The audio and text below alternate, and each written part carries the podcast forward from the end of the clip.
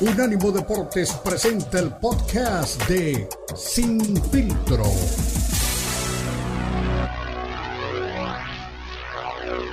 viendo al mundo y hay, ya hay muchos eventos, ¿no? Ya hay hockey, eh, hablan de que podría, no, no hablan, vendrá también béisbol en un, en un par de años, eh, Fórmula 1 también y ahora el Super Bowl, que por cierto, eh, Beto estaba leyendo aquí un informe de los precios de habitaciones en Las Vegas, ¿no? Por el tema de, la, del Super Bowl y dicen que son más caros o están más caros que, bueno, durante la semana de la Fórmula 1, que al final de cuentas, pues afloja un poquito, ¿no? en cuanto a precios, pero bueno.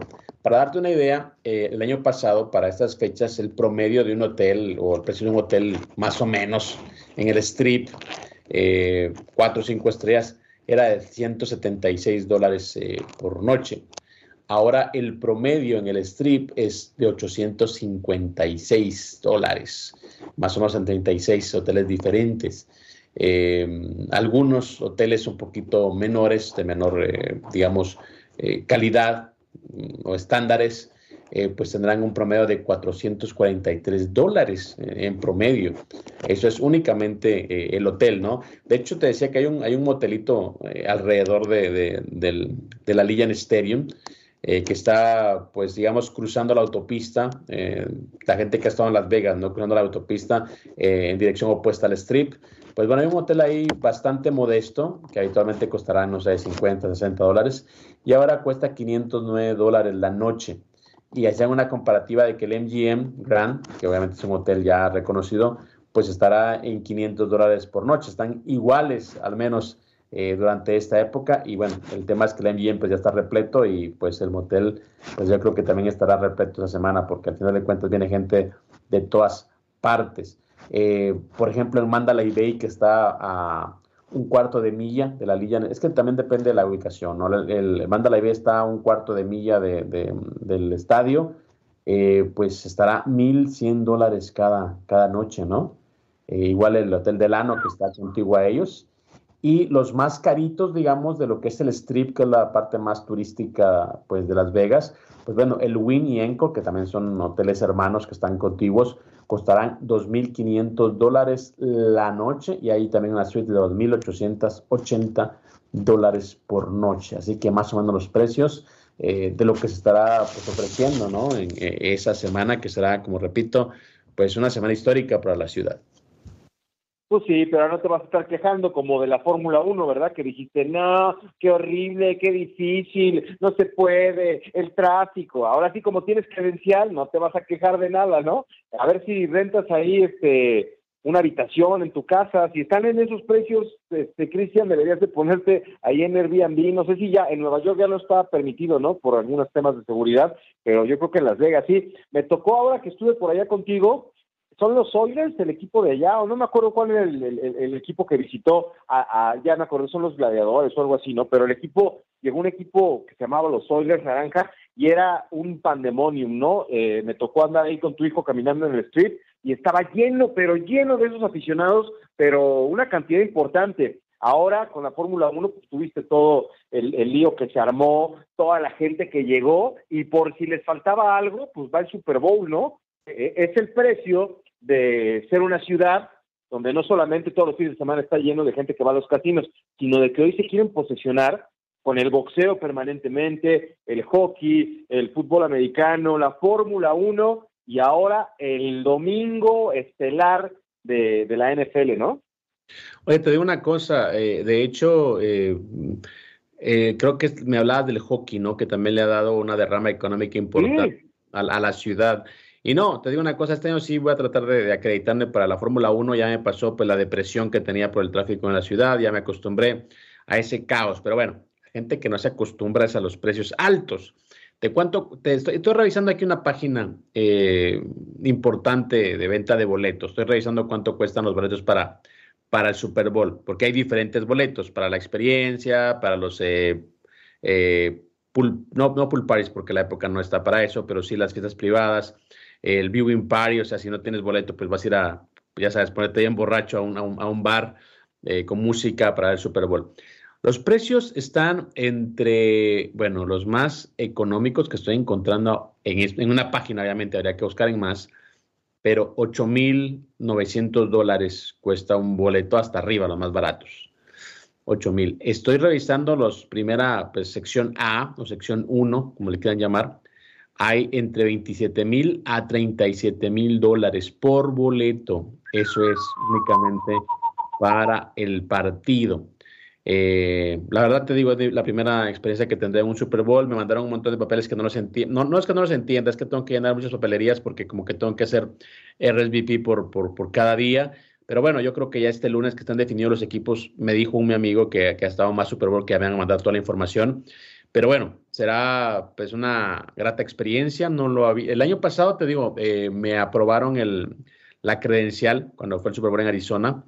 Eh, pero el día del partido me tocaba verlo desde mm, en la sala de prensa, ¿no? Porque no me dieron para el partido. Eh, y bueno, ese día pues dije, no, no quiero manejar cinco horas o cuatro horas y media para quedarme en un, pues en una sala de prensa. Que después me arrepentí porque dije, bueno, es el Super Bowl, pude haber ido pues a un par de actividades. Pero ahora no, ahora es mi ciudad. Dije, bueno, lo que me den está bien. Y ahora sí me aprobaron pues la credencial, con, bueno, incluyendo pues un lugar en el estadio el día del partido. Así que gracias a Dios digamos que estaremos viendo el partido desde pues el estadio, ¿no? Estaremos ahí eh, presenciando lo que es un, un, Super Bowl y por supuesto que bien para toda la gente de Las Vegas que está disfrutando. Pero te decía, precios de habitaciones, precios de, boletos, eh, es para, no es para todos, pero, pero sí creo que los ojos del mundo estarán eh, puestos en el Allianz Stadium, un estadio que, que ha recibido también, pues, decían, uno de los mayores asistencias eh, en cuanto a escenarios en todos Estados Unidos, es decir, es, le está sacando provecho al estadio. Sí, no, bueno, pero eso es bien importante, Cristian. A mí me ha tocado este, ciudades, por ejemplo, me acuerdo en los, en los Juegos Olímpicos de, de, de, Atenas, toda la inversión que se hizo para, para tener una sede olímpica a la altura, y pues ya esas cosas normalmente es una gran inversión que se hace y se pierden. Los mentados elefantes blancos, como le dicen, en Ciudad del Cabo, allá en, en, Sudáfrica, igual, eh, no solamente ahí, en Johannesburgo, se hizo mucho trabajo para contar con estadios que digo, aprovechan para el rugby, ¿no? Pero ahora en Qatar, bueno, y si no tú lo viste, ¿no? Estadios impresionantes, les van a dar uso. El, aquel maravilloso que era con este los mentados vagones de tren, pues lo desarmaron, porque ¿para qué quieren eso? Y aquí es la otra cara de la moneda. Las Vegas haría perfecto que le iban a meter un billetote para hacer ese estadio, pero pues tiene patrocinio y se le está dando mucho uso, no solamente para, para el tema del fútbol americano, ya tuviste ya la selección mexicana, que, que bueno, en la primera oportunidad con el anterior técnico no se llenó, pero eh, yo creo que sí es un, una inversión, no sé si ya la habrán recuperado, pero, pero de que la recuperan, la recuperan, ¿eh? Y es un estadio, pero de primer mundo. Exactamente, ya conciertos, eh, eh, la WWE, solo falta una, solo falta pues que, tengamos eh, una pelea de boxeo. Habían hablado de, Canelo Álvarez, pero bueno, con el momento que vive Saúl no creo que, que llene el, el, el Allianz Stadium. habían hablado de una, habían hablado, no, no, con el momento que tiene no va a llenar el Allianz Stadium, Canelo Álvarez. De hecho, la, la, pelea que habían mencionado, el, UFC sí lo llena, ¿eh? el UFC había mencionado cuando Jorge Masvidal estaba eh, pues on fire y, también eh, McGregor todavía no tenía esa racha negativa, habían coqueteado con la posibilidad de ponerlos eh, en la lilla en estéreo y sí lo llenan, ¿eh? eso sí lo llenan. De hecho, también, bueno, eso vamos a hablar más adelante, pero también la esfera será ocupada por el UFC en septiembre. Hablando de, de, de empresas, ¿no? Que siempre le comen el mandado al boxeo habrá primero MMA en la esfera que, que, boxeo, ¿no? Así están las cosas. Y también, bueno, ya lo mencionas también, Lionel Messi será parte del, del medio tiempo, ¿no? Eh, bueno, no del medio tiempo, sino será parte de uno de los comerciales, ¿no? La tradición también ya histórica e icónica de los Super Bowl, pues también gracias a Michelob, que es uno de los socios comerciales del argentino. Sí, sí, de acuerdo. Oye, me, me dejaste sacudido, ¿eh? Tu amigo, tu ídolo, el Canelo Álvarez, no llena el, estadio de Las Vegas y la UFC sí. Sí, claro, es que te digo, la diferencia y lo de... Ya le, ya le echaste a perder el fin de semana, no le sabe. Dice, de hecho, habla aquí, eh, no, yo no te digo no le sabe mi René, yo te digo René. René dice, Aquí andamos, mi Cris, siempre al pendiente de tu programa, aunque usted y el Beto, me dice usted ahora, o sea, ya, ya está, está molesto porque me habla de usted. Y el Beto no quieran entender que Canelo no le tiene, no le tiene miedo a Benavides. ¿Con quién ha peleado Benavides para que exija pelear con Canelo? Bueno, eso es tu opinión, mi estimado René, pero bueno, a Benavides le toca, ganó el derecho, campeón interino, con él tiene que pelear y obviamente sabemos que es el rival más fuerte de su división. De eso no hay ningún tipo de problema. Si te digo una cosa, René, eh, si fuera otro boxeador eh, medianamente conocido en México y alguien le canta un tiro, hay un orgullo dentro del boxeo mexicano que no se puede esconder. De hecho, Maravilla Martínez, cuando le falló todo, cuando le falló al CMB y le falló a todo el mundo, alguien le dijo, no, rétalo, humíllalo en las cámaras y la gente va a hacer que, que Chávez esté enfrente. Y así lo hizo. Eh, es cuestión también de orgullo, mi estimado René, dice Luis Piño Rodríguez, ustedes pueden escuchar porque a mí no me aparece en el app. Bueno, hay que reportarlo pues a la gente aquí interna para ver si la aplicación pues tiene algún tipo de problemas.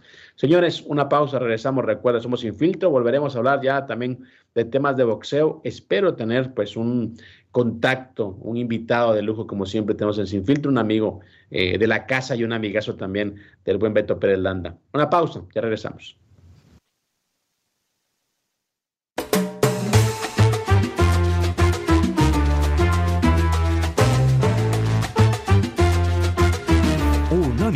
Deportes Radio.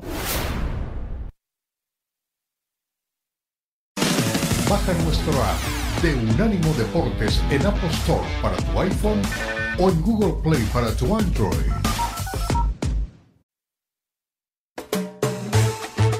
Estás escuchando Sin Filtro, el programa multideportivo presentado por Unánimo Deportes, el poder del deporte y la cultura latina. Sin Filtro, Sin Filtro. Recuerden, somos Unánimo Deportes, de la cultura y el deporte. Estamos de costa a costa en www.unánimodeportes.com. Estimado Beto Pérez Landa, traes invitado de lujo esta mañana. Sí, sí, sí. Sí, por supuesto. Aquí está Lalo Camarena, eh, amigo de la casa, que, que siempre nos viene a dar su opinión, que es muy importante dentro del mundo del boxeo. Y bueno, Lalo, pues llega el fin de semana donde veremos a Jaime Munguía contra John Ryder eh, parece que es una pelea de, de, calidad, no sé tú qué opinión tengas al respecto. ¿Y qué significa con este sueño que tiene este, más adelante de pelear con el Canelo y que parece que pues todo se va a dar para que en mayo estén frente a frente a este boxeador mexicano que expone su cetro plata del Consejo Mundial de Boxeo ante este peleador británico que ya enfrentó este, Saúl Álvarez? ¿Qué, ¿Qué te parece la pelea y qué significa para, para Munguía? con el gusto de saludarlos, Beto. Pues yo, yo veo una pelea en la que Jaime Munguía está obligado a ganar y está obligado a noquear o a ganar de manera convincente, es decir, que pues prácticamente arrolle 12 rounds y la pelea se fuera al límite, ¿no? Al, al final de la ruta pactada.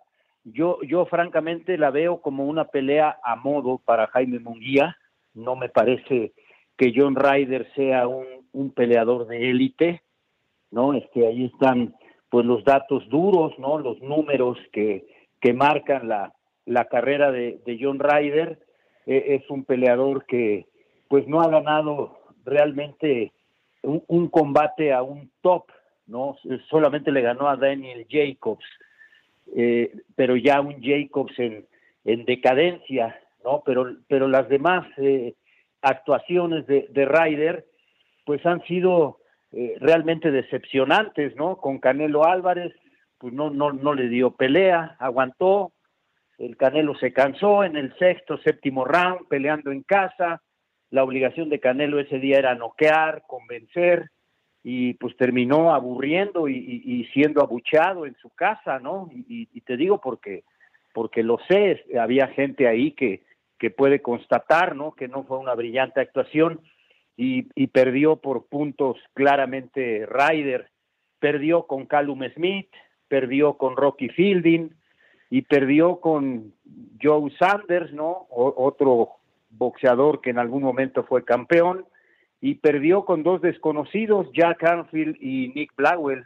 es decir, a los 35 años de edad, pues me parece que que es un rival a modo, ¿no? Y, Jaime Munguía, más joven, eh, tiene, tiene 27 años, ¿no? Los acaba de cumplir en octubre, entonces no veo otro resultado y que Jaime además tiene la ventaja de que de que este no pega fuerte, ¿no? Como si pega fuerte de Deviachenko, al que le ganó el, el 10 de junio pasado y que le costó tanto trabajo a Jaime Munguía, ganó la pelea en el último round prácticamente derribando a Dereviachenko y, y Ryder pues no pega fuerte, tiene arribita de la mitad de, porcentaje de knockouts, ¿no? 18 knockouts en 32 victorias y pues yo digo las cosas como son, Beto, yo veo esta pelea a modo, Fernando Beltrán que representa a Jaime Munguía sabe perfectamente que Ryder no es un retador o un, rival peligroso, puede ser incómodo, puede ser un rival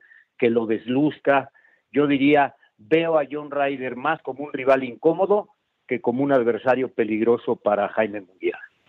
Hola, ¿cómo estás? Saluda Cristian Echeverría y bueno, ya, ya lo mencionaba, ¿no? Que Jaime Munguía está teniendo este preámbulo para la verdadera pelea o la pelea que le interesa a él y a su equipo, que sería contra Canelo Álvarez en mayo. También aparecen versiones de prensa, de prensa estadounidense, en donde dicen que también a Yermal Charlo ya lo apalabraron para enfrentar a Canelo, eh, ya sea en mayo o en septiembre. Yo creo que en mayo enfrentaría a Munguía, es lo que hace más sentido, siempre y cuando gane contra John Ryder. Y pues Charlo sería la posibilidad para septiembre. ¿A qué te saben estas posibles peleas de Saúl Álvarez, Lalo? Pues mira, yo, yo lo primero que creo es que uno, uno debe esperar a que, a que se hagan los anuncios de manera oficial, ¿no? Yo, yo hoy veo, y lo digo con el mayor respeto para todos, que el boxeo lo quieren hacer girar en torno a Canelo. Y yo creo que el boxeo es mucho más que Canelo Álvarez, ¿no? Y mira que que es el boxeador más mediático, es la cara del boxeo, ¿no? Por lo que vende, por lo que representa, pero el boxeo es mucho más que Canelo, ¿no? Entonces, el, dar a conocer estos nombres, ¿no? Que de pronto alguien lo publica y, los demás le dan seguimiento sin, sin comprobarse, ¿no? Porque no hay una versión, ni siquiera una investigación, ¿no? Es, soltar nombres, soltar nombres y, pues para tener likes, ¿no? Y para tener este alguna respuesta y todo, y yo creo que eso pues, al final le hace daño al propio Canelo, ¿no? Porque se habla más de Canelo por estas posibilidades o estas versiones que por lo que realmente va a suceder o, lo que realmente esté sucediendo, ¿no? Por ejemplo, hoy no sabemos qué está haciendo Canelo Álvarez, si está entrenando, si está de vacaciones, si está viendo sus negocios, o sea, él, de pronto entre pelea y pelea desaparece y, y paradójicamente aparece más conversiones que pues muchas veces no tienen sustento, ¿no? Este se ha hablado sí de estos dos nombres, este se habló en su momento de Vivol y Vivol dijo, "No, pues a mí nunca me ofrecieron nada." Entonces yo yo, yo a mí me, me, da mucha este pues mucha mucha rabia eso, ¿no? De que hay hay mucha gente que no vive en el boxeo si no se habla de Canelo y yo lo único que te diría es que hay que esperar si no fuera David Benavides el rival pues estaría incumpliendo el Consejo Mundial de Boxeo con la pelea obligatoria, ¿no? Porque el próximo marzo, es decir, en, en mes y medio aproximadamente, se cumple el año de la pelea eh, que fue eliminatoria precisamente de Benavides, ¿no? avalada por el Consejo Mundial de Boxeo, cuando gana el título interino, se cumple el año y entonces corre a partir de ese momento, marzo de este 2024, pues corre el plazo para que enfrente al retador oficial. Y no dicho por mí, dicho por el propio Mauricio Sulaimán, ¿no? En entrevista con un servidor y con nuestro equipo de Provox TV en diciembre pasado. Entonces, eh, ¿qué representaría esto? Pues un golpe al Consejo Mundial de Boxeo, ¿no? Desobediencia del Canelo de no querer enfrentar a su retador oficial, pero pues yo prefiero esperar, este, hay que aclarar también, ¿no? Jaime Munguía no es retador de la OMB, no es retador oficial de la OMB, ¿no? También lo acaba de aclarar Paco Valcárcel, igualmente en entrevista con nosotros, y dice nosotros lo tenemos como número uno en este momento para la OMB, a reserva de lo que pase en sus peleas de este sábado, pero nunca lo han declarado retador oficial y tácitamente dijo Paco Valcárcel, ahora le toca al Consejo Es decir, como es campeón de los cuatro organismos, ahora le toca al Consejo el derecho de la siguiente pelea de Canelo Álvarez, no dicho por el propio Paco Balcar. Sí, no, pues qué bueno que lo que lo enmarcas, Lalo, porque sí hay mucha gente que, que tienen dudas si se va a ver esta pelea, otros están convencidos. Vamos a ver qué viene. Oye, no quiero dejar de preguntarte, hablando de, de los boxeadores latinoamericanos que han tenido repercusión, pues el caso del Maravilla Martínez, que ya fue anunciado como uno de los 21 elegidos de la clase 2024 para el Salón de la Fama del boxeo, y pues es una historia sui generis, ¿no? Eh, no reconocido en su país, de repente cuestionado, con a lo mejor mayor impacto en Estados Unidos que, en Argentina, que sabes que es una tierra que también este, gusta del boxeo, y solo hay cuatro peleadores, ¿no? Que han tenido esa distinción, encabezados por supuesto por Carlos Monzón, pero sería importante, ¿no? ¿Qué, qué te parece? ¿En qué lugar pones al Maravilla Martínez que, que pues el otro día veía el documental que, que tiene en televisión y todo se centra en la pelea con, con el Junior, ¿no? Que lo salvó la campana. ¿Qué te parece lo del Maravilla Martínez y qué lugar le pones dentro del boxeo?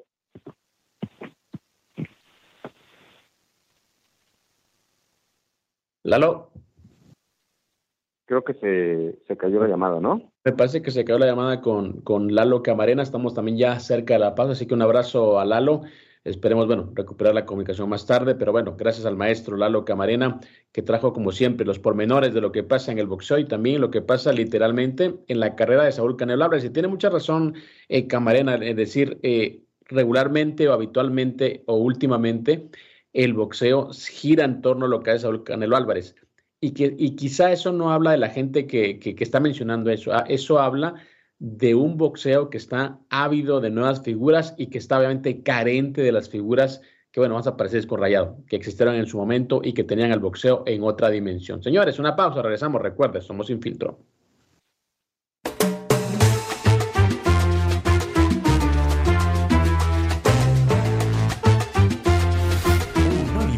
Deportes Radio.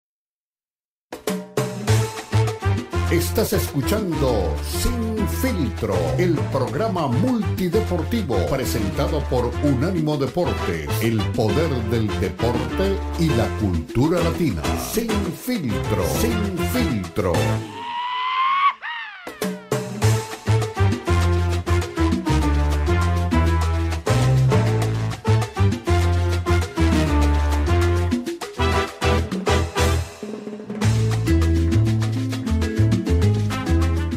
Ya nada más para despedir a Lalo Camarena, que estuvo aquí con nosotros en el segmento anterior. Lalo, quién sabe, se cortó la llamada y te perdimos. Y nada más queríamos recoger la opinión de lo que te decía. Eh, ¿qué, lugar le pones al Maravilla Martínez? El otro día estuve eh, revisando eh, su documental y se centra mucho ¿no? en lo que pasó en la pelea con el Junior en, en su momento. Y hoy este peleador argentino está con la posibilidad de volver a intentar ingresar al Salón de la, de la Fama. Ya fue en el 2019 una oportunidad, ahora está en la clase 2024, de los 21 elegidos, aparece para entrar al, Salón de la Fama ahí en Atlantic City. Y pues solo cuatro peleadores de, de Argentina, encabezados por Carlos Monzón, aparecen en esta lista de 140 boxeadores ¿Qué lugar le pones al Maravilla Martínez? ¿Qué te parece que lo consideren? Porque en su país nunca se le dio mucho reconocimiento, ¿verdad? Que este Lalo, ¿cómo estás ahí de nueva cuenta? Bien, ahí los oigo perfectamente, Beto. Pues yo te diría, es importante, tiene trascendencia en Argentina, pero yo creo que hay otros mejores que él, y no hablo de argentinos, hablo de latinoamericanos, como para merecer eh, esa postulación para el Salón de la Fama, ¿no? Me, parece que, se ha bajado evidentemente la vara, ¿no? La, la, calidad del Salón de la Fama de, de Canastota, Nueva York, y yo te podría enumerar fácilmente cinco boxeadores mexicanos con más merecimientos que el Maravilla Martínez para entrar en el Salón de la Fama, ¿no? Empezando por Alfonso Zamora, ¿no? Medallista olímpico, campeón del mundo, ganó el campeonato mundial con puros knockouts, ¿no? Un, caso este casi único en el boxeo mexicano, él y Alejandro El Terra García, los únicos que llegaron al campeonato mundial solo con knockouts. Eh, te diría que hasta Jorge el Travieso Arce, ¿no? Polémico, controvertido, con cinco títulos mundiales, este tendría más merecimientos que el Maravilla Martínez para estar en el Salón de la Fama. O Fernando el Cochulito Montiel con cuatro campeonatos mundiales en diferentes divisiones. Me parece que, que se está bajando el nivel, ¿no? Sí es un boxeador importante, un boxeador que marcó una buena época como campeón mundial de peso mediano, pero pues que está muy lejos, ¿no? Está muy lejos de Monzón, está muy lejos de Pascual Pérez, por ejemplo, el otro gran campeón mundial argentino, campeón olímpico y campeón del mundo en el profesional, pero creo que, que se ha bajado bastante el nivel, mi querido Beto, en el Salón de la Fama de Canastota, Nueva York, como que les hace falta ver más box, mi estimado Beto. claro que sí. Pues Lalo, me da mucho gusto coincidir contigo, qué bueno que nos acompañaste. Eh, nada más queríamos despedirnos. Te mandamos un fuerte abrazo y espero que, que volvamos a coincidir pronto. Con gusto, saludos para todos, Beto. Venga, pues ahí está Lalo Camarena, una de las voces que nos gusta escuchar con frecuencia aquí en Sin Filtro para ponerle el punto a la Y, hablando del boxeo. Pobre de Samudio, ¿eh? Ya de haber regado la bilis cuando habló de Saúl Canelo Álvarez, nuestro maestro de boxeo, Eduardo Camarena, mi querido Cristian. Duro y directo, como siempre, eh, Lalo Camarena eh, no está tan de acuerdo, asumo, entiendo por sus palabras, con la eh, nominación o, como o, con la invitación a, ser ingresado al Salón de la Fama de Sergio Maravilla Martínez. Bueno, siempre, yo siempre digo, ¿no? En el deporte hay opiniones, eh, todos vemos el mundo de una manera diferente y es creo lo, lo, hermoso ¿no? de la vida, de, de, tener todos una, una, perspectiva y un universo diferente de ideas.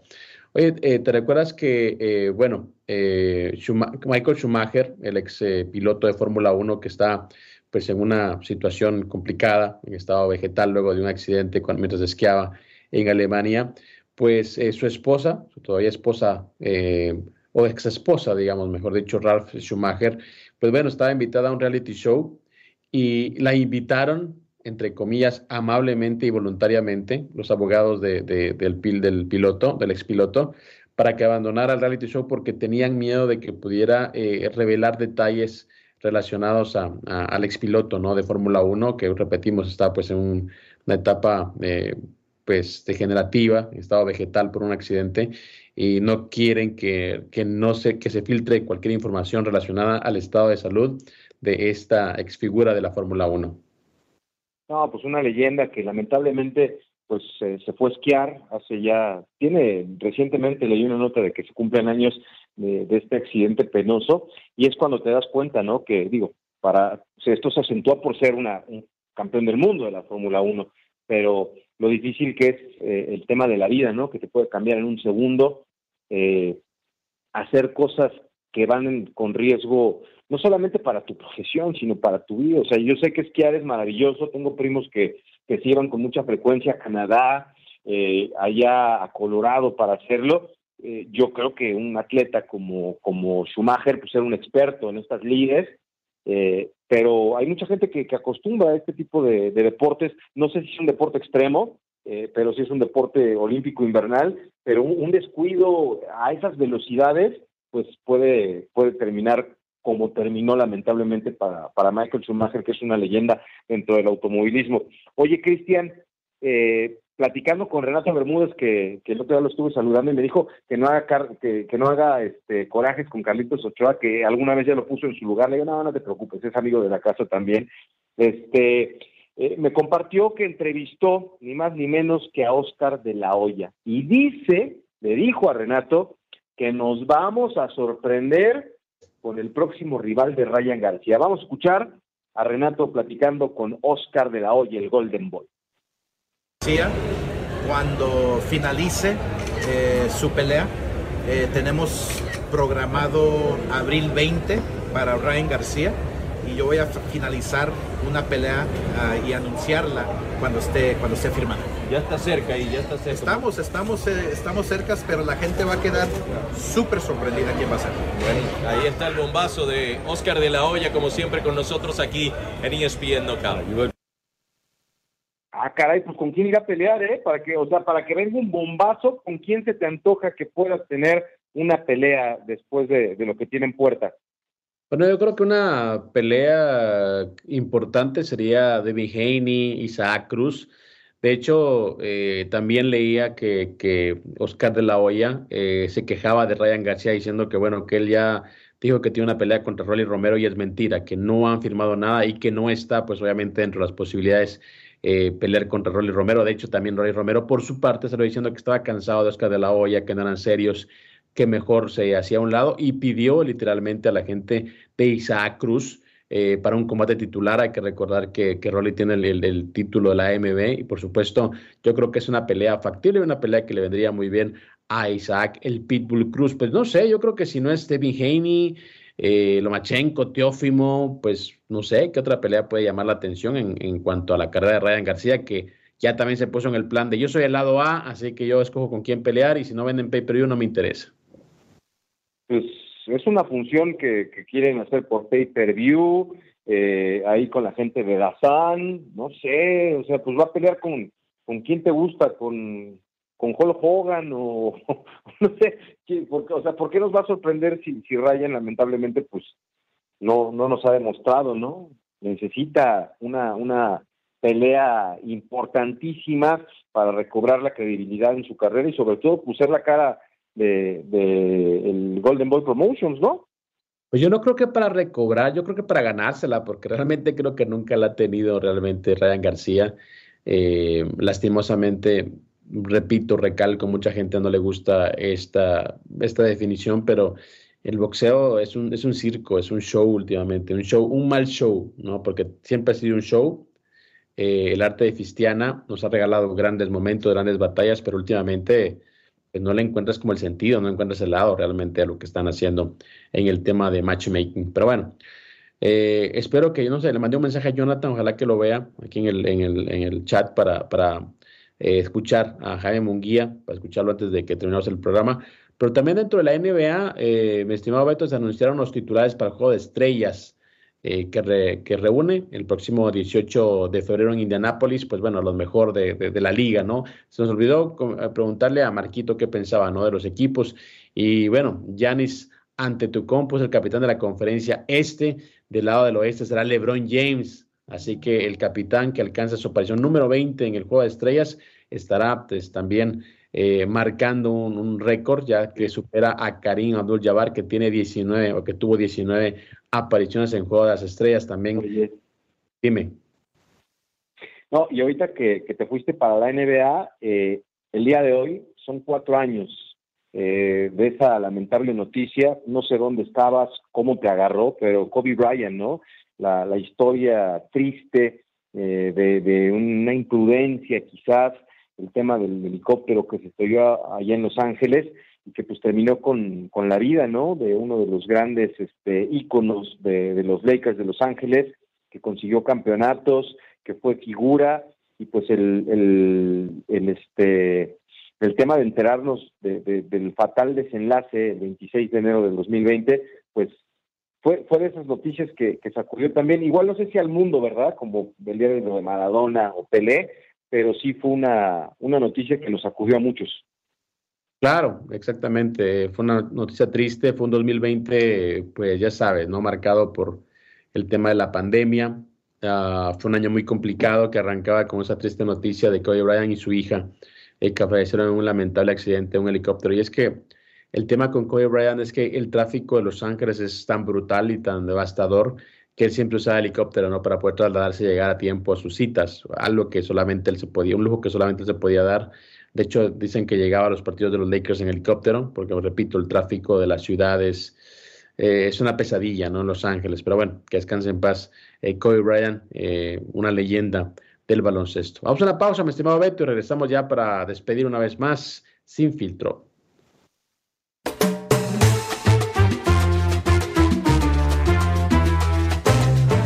Unánimo Deportes Radio.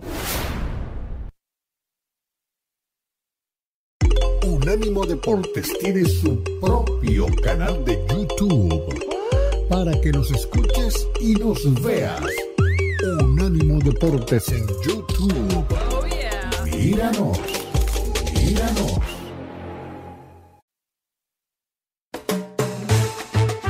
Estás escuchando Sin Filtro, el programa multideportivo presentado por Unánimo Deporte, el poder del deporte y la cultura latina. Sin Filtro, Sin Filtro.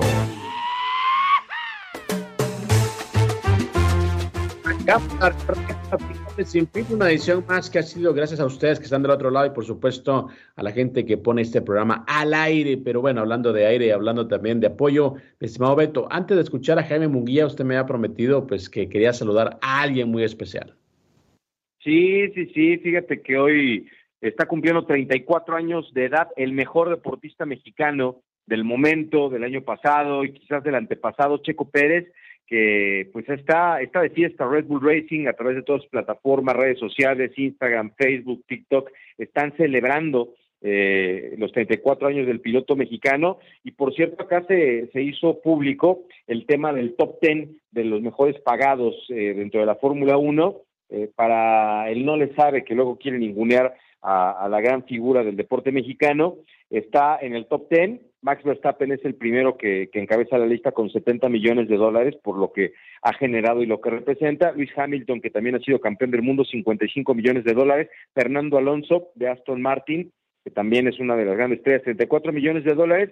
Y, y ellos son campeones, figuras, grandes este, marcas.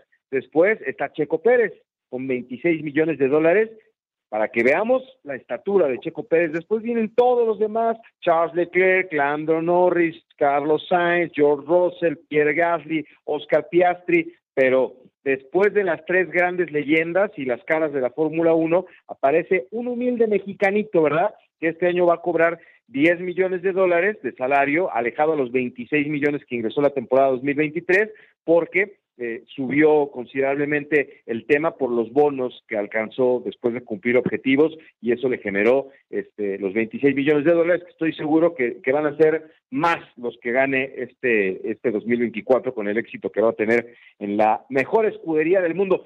26 millones puede ser poquito, ¿verdad? No sé cuántos, cuántos este, habrá meses que no los, no los gane, no le sabe y nos va a decir, ah, sí, pero es que el Canelo gana más, sí, por lo menos este nos roba, ¿eh? Este desquita hasta el último centavo y es figura, subcampeón del mundo, no como el otro que va y, da un pobre espectáculo. Lo acabamos de escuchar ¿eh? con Lalo Camarena, habló de lo horrible que fue la pelea con John Ryder, que no pega fuerte, que no es boxeador, que ha perdido con todo el mundo, y Canelo no pudo con John Ryder, imagínate, dicen que, que, Julio en algún momento peleó con bultos y todo eso, a todos los arregló, ¿eh? a todos los puso en su lugar y Canelo no puede ni con John Ryder. Bueno, perfecto, mi estimado Beto, feliz cumpleaños al, al, Checo Pérez, eh, 10 millones, bueno, casi nada, ¿eh? casi lo que gana también Beto Pérez Landa eh, por andar ahí en Pachuca eh, organizando fiestas clandestinas. 10, millones esta temporada, es, es con lo que arranca. Igual la temporada anterior fueron ocho, pero se convirtieron en 26 por lograr objetivos. Vamos a ver cuántos consigue esta temporada. Casi nada, casi nada. Con eso no se divorció el buen Checo Pérez. yo, haría lo mismo, yo haría lo mismo. Señores, escuchemos a Jaime Munguía también que habla acerca de su enfrentamiento de mañana ante John Ryder en Phoenix, Arizona. Vamos, ¿Qué tal? Buenas tardes a todos. Eh, pues muchas gracias, Ana. este, bueno, primero que nada, pues agradecer a todos los que están aquí, este, a todos los que hicieron posible este evento, Golden Boy, Eric Hearn, eh, Fernando Beltrán, promotor. Este, agradecer también a, a, Freddy, al equipo de Wildcard por su apoyo durante todo mi campamento. La verdad que, eh, pues, eh, tuvimos un campamento eh, muy, muy bueno. Eh, lo considero sin duda el mejor. Creo que cada vez vamos avanzando, vamos aprendiendo, evolucionando. La verdad, pues es, es, es, la meta que siempre tengo en mí, ¿no? Siempre empujarme a mí mismo, siempre seguir trabajando más fuerte, aprendiendo, conocer mi cuerpo y, y pues llegar cada vez mejor a, todos mis compromisos. Este, pues sé que ahorita tenemos eh, un compromiso fuerte ante John Ryder este sábado, que es un gran peleador, como lo dijo Eric Hearn, ha tenido grandes combates con, con grandes peleadores, eh, sin duda eh, resultados muy cerrados con un poquito la victoria inclinada hacia él. pero la verdad eh, vengo muy motivado, confío en el trabajo que hice, sé que vamos a salir con la mano en alto y arriba México y arriba Tijuana. Muchas gracias a todos por estar aquí. Bueno, eran las declaraciones de Jaime Munguía, listo para su pelea de mañana, eh, mi estimado Beto, allá en Phoenix, Arizona, contra un John Ryder, que bueno, yo también lo he dicho varias veces, es como un eh, peldaño únicamente para su objetivo eh, primario, primordial, que es enfrentar a Saúl Candelo Álvarez en mayo de este año. Sí, sí, sí, y fíjate lo que son las cosas, ya nos lo recordó este Lalo. Pues el Canela, el Canela apenas pudo, ¿verdad? Apenas pudo con, con John Ryder. Imagínate que Mundial lo pusiera como trapeador, porque él promete que va a ir por el knockout. ¿Cómo va a quedar el Canelo? Pero bueno, oye, ahí este no le sabe. Dice, la cosa aquí es que Beto Pérez Landa ya te convenció y ahora hablas del Canelo tal cual lo quiere Beto, escuchar. Pero en fin, Cristian, a mí un don hater no me va a convencer. Enseñen el currículum de un tal Benavides y ahí ya nos manda ahí el tema de, algunas peleas. Qué pena, ¿no? O sea, por eso ahora ya te estás saliendo, deberías de preocuparte. Ahora hasta no le sabe, te quiere ningunear, Cristian. No, no, no permitas eso. Y tú le dices, amigo, ¿eh? Le das la mano y te agarro el pie. No, no, no, para nada. No te digo, para mí son, son opiniones. La verdad que yo no me ofendo con, con, nada de eso. De hecho, Carlos Ochoa también nos pone aquí los precios del partido de, de Baltimore contra los jefes de Kansas City del, del domingo, por si quieren eh, venir. Hay uno de 64 mil dólares. Eh, ah, aunque, aunque también hay una, eh, bueno, una disparidad en cuanto a los precios. Hay unos de 630, que, bueno, que para un partido de NFL no es eh, eh, tan complicado o tan, tan, tan difícil de pagar si comparamos que es el precio regular de un partido de, temporada regular y esta es una final de conferencia, pero esos de hay unos de 3.395, no están tan mal tampoco para un partido de final de conferencia, pero ese de 64.000, sí, bueno, no sé, no sé si te, te incluye... Pues que te vas a cenar con el equipo o qué sé yo, pero bueno, gracias a Carlos Ochoa por compartir el dato. Sí, es de 64.676 dólares.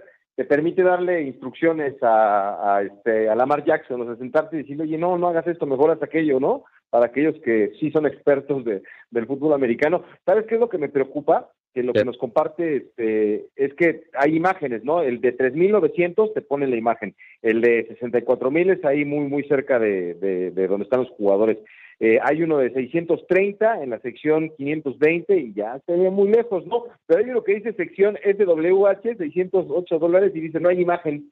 Entonces imagínate, ¿no? ¿Quién sabe a dónde te vayan a mandar? Te digo porque el otro día eh, vi una historia de, de, un partido de los Tigres y, te ponen en una zona donde nada más puedes ver la mitad de la cancha. bueno, mi Beto, aquí, aquí, no vamos a ver la mitad de la cancha, aquí te quedas tú en la, en la Copa al Día, ¿no? Sí, señor. Eh, aquí nos vamos a poner, un, vamos a hablar de un partido, Cristian, que se va a cambiar en Bélgica por la decisión del VAR, por una mala decisión del VAR. De eso y muchas cosas más, así que los invito a que se queden con nosotros. A continuación, aquí Hugo Carreón, mano a pie y tu servilleta en la Copa al Día.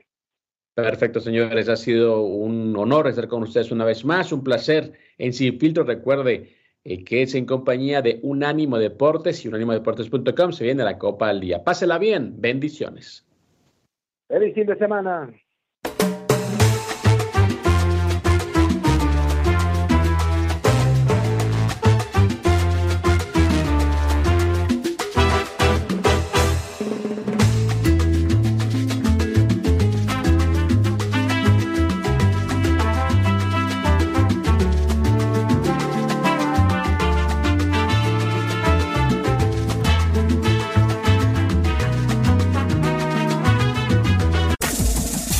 Este fue el podcast de Sin Filtro, una producción de Unánimo Deportes.